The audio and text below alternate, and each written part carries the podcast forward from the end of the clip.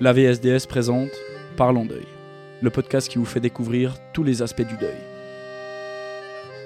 Épisode 3 Le deuil périnatal.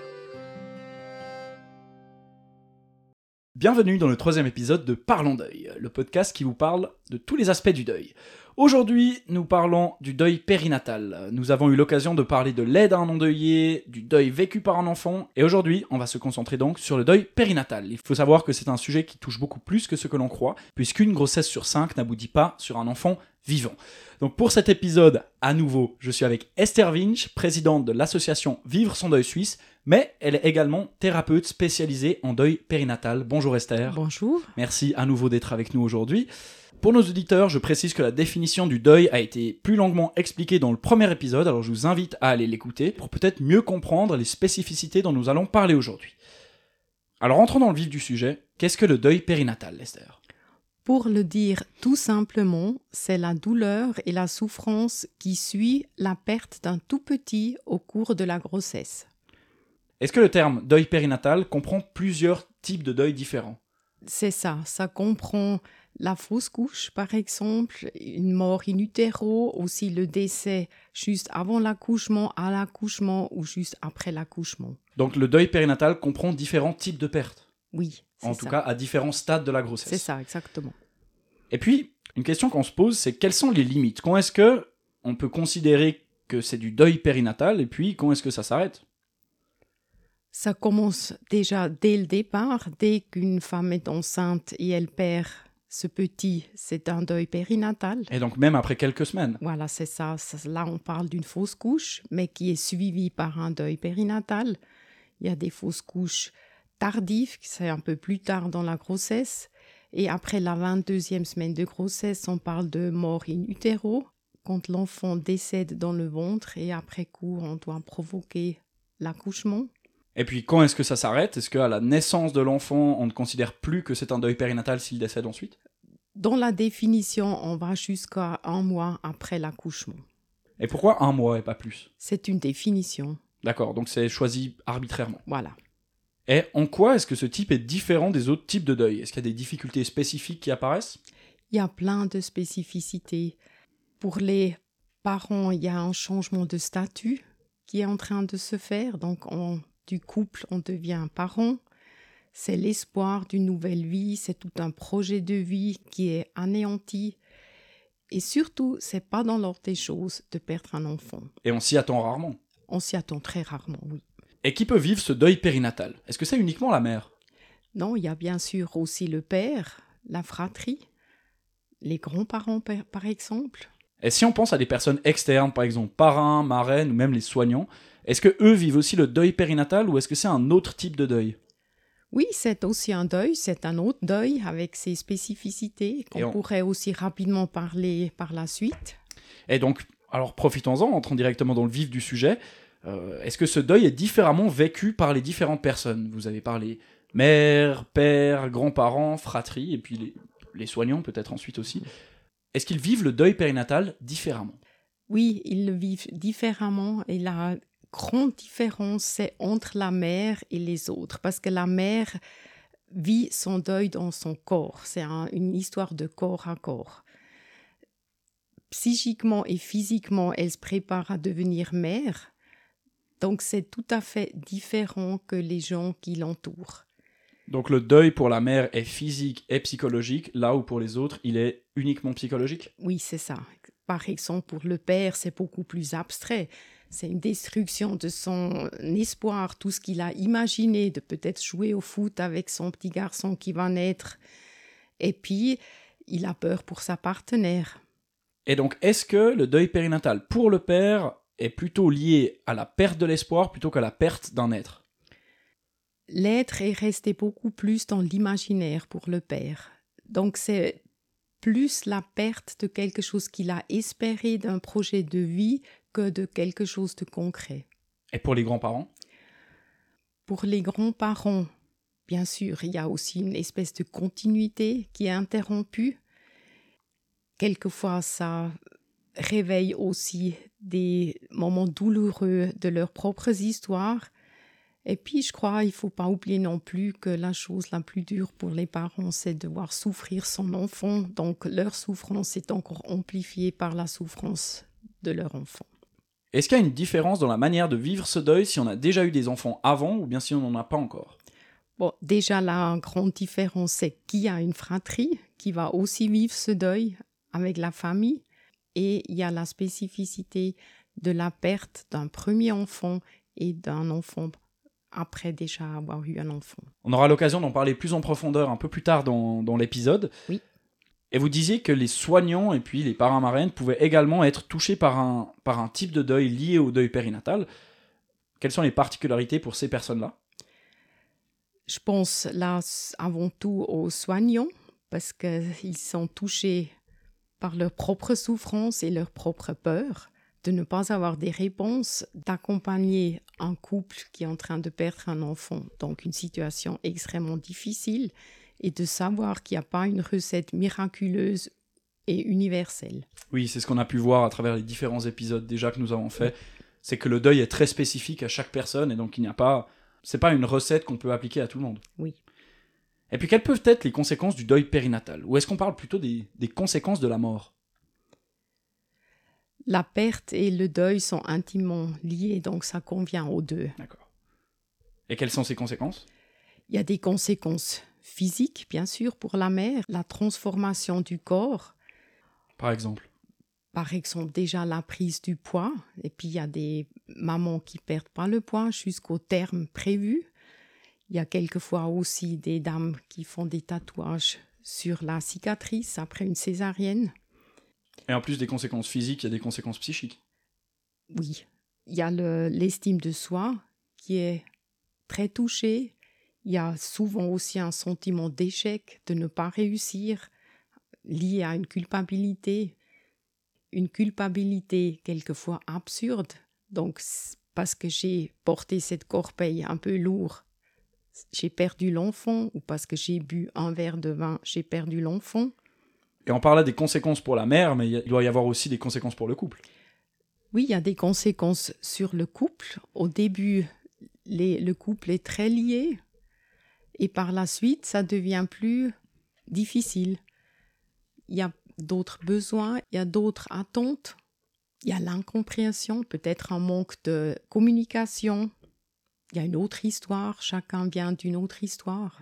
Et puisque ce, ce deuil périnatal est peut-être vécu différemment, vu que la mère a le côté aussi physique que le père n'a pas, peut-être qu'il y a aussi une discrépance entre les deux.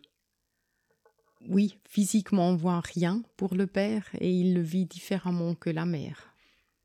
Et une question qu'on vous pose peut-être souvent, est-ce qu'il y a une, est-ce qu'il y a une hiérarchie dans le deuil périnatal? Est-ce qu'il y a des, des pertes qui sont plus graves que d'autres? Je dirais clairement non. Il n'y a Ça, pas une hiérarchie. Chaque histoire est unique et la peine ne se mesure pas en semaines de grossesse.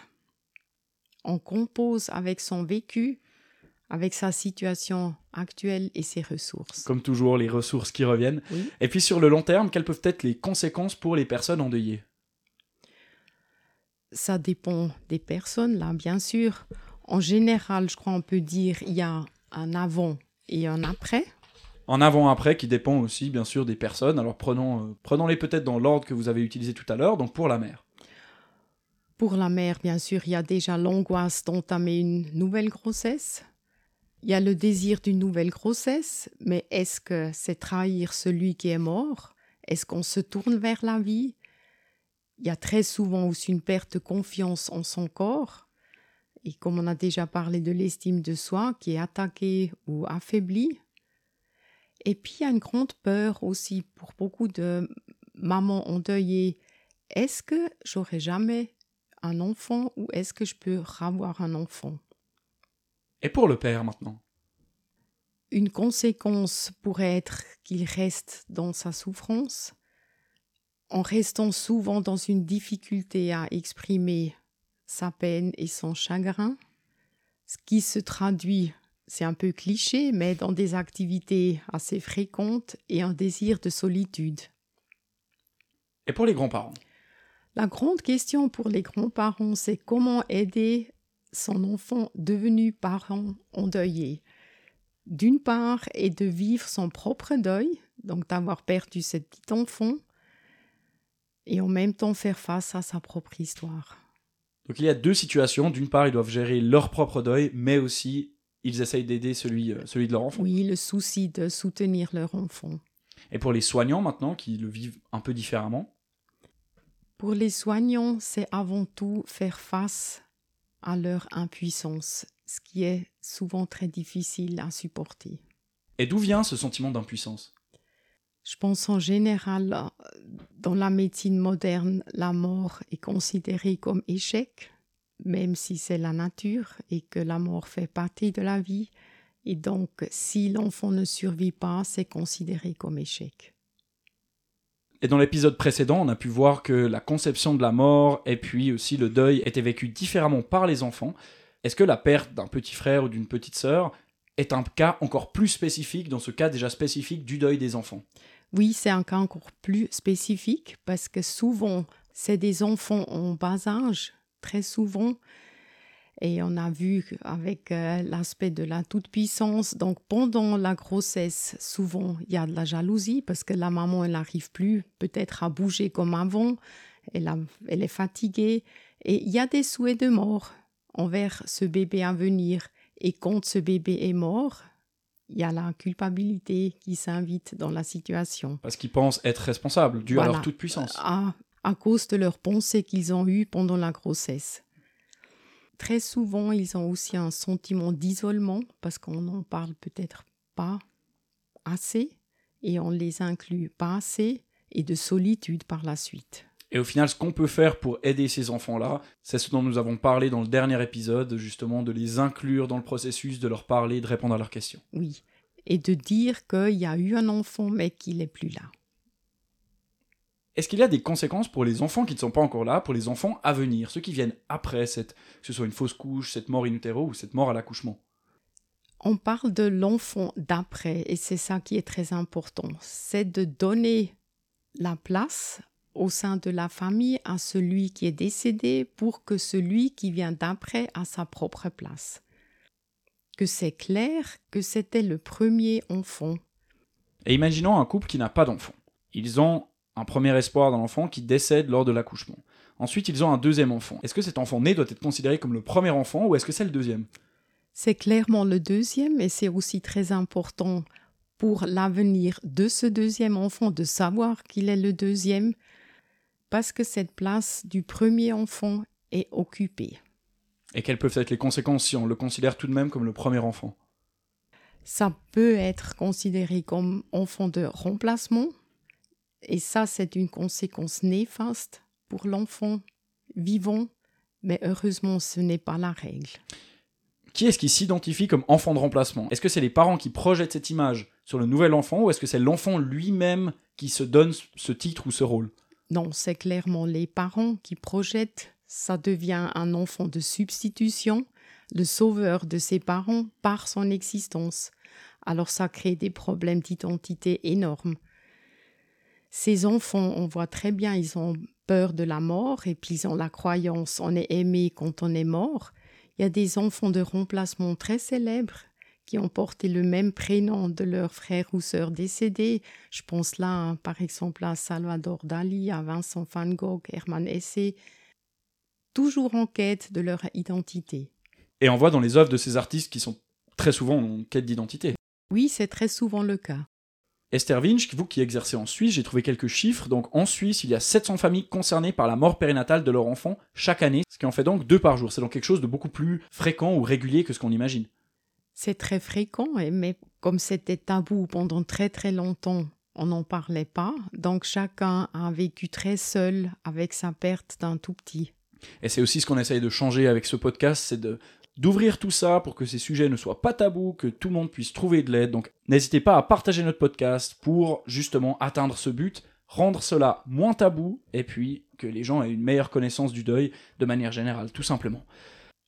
Alors je propose qu'on entre encore dans une dernière partie, c'est la partie soutien, euh, qui nous tient à cœur dans ce podcast. Comment est-ce qu'on peut faire pour soutenir les personnes qui vivent un deuil périnatal? J'enchaîne exactement avec ce que vous avez dit auparavant, c'est briser le silence. C'est aussi montrer ses sentiments et son désarroi. C'est reconnaître et compter l'enfant.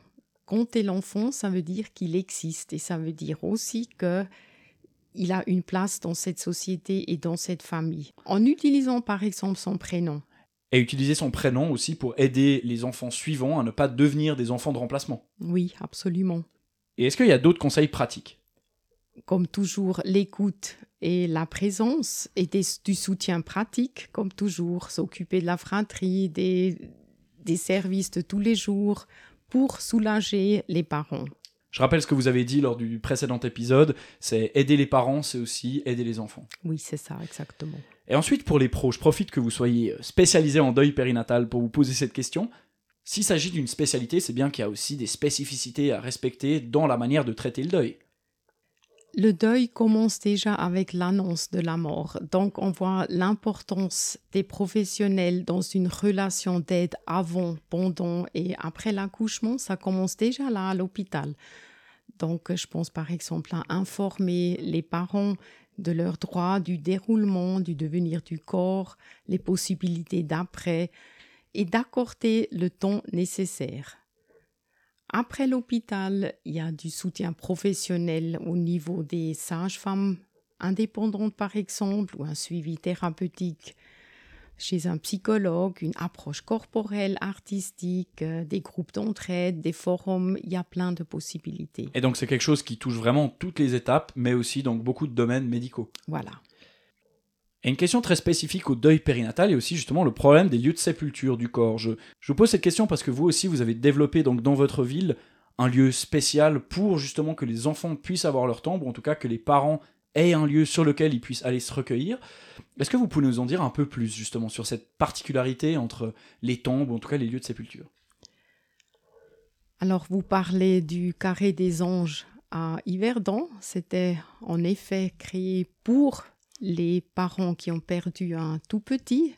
Donc concrètement, l'enfant incinéré peut avoir une place dans ce carré des anges. Et c'est à partir de quel moment justement qu'il pouvait rejoindre ce carré des anges? Ça commence très tôt.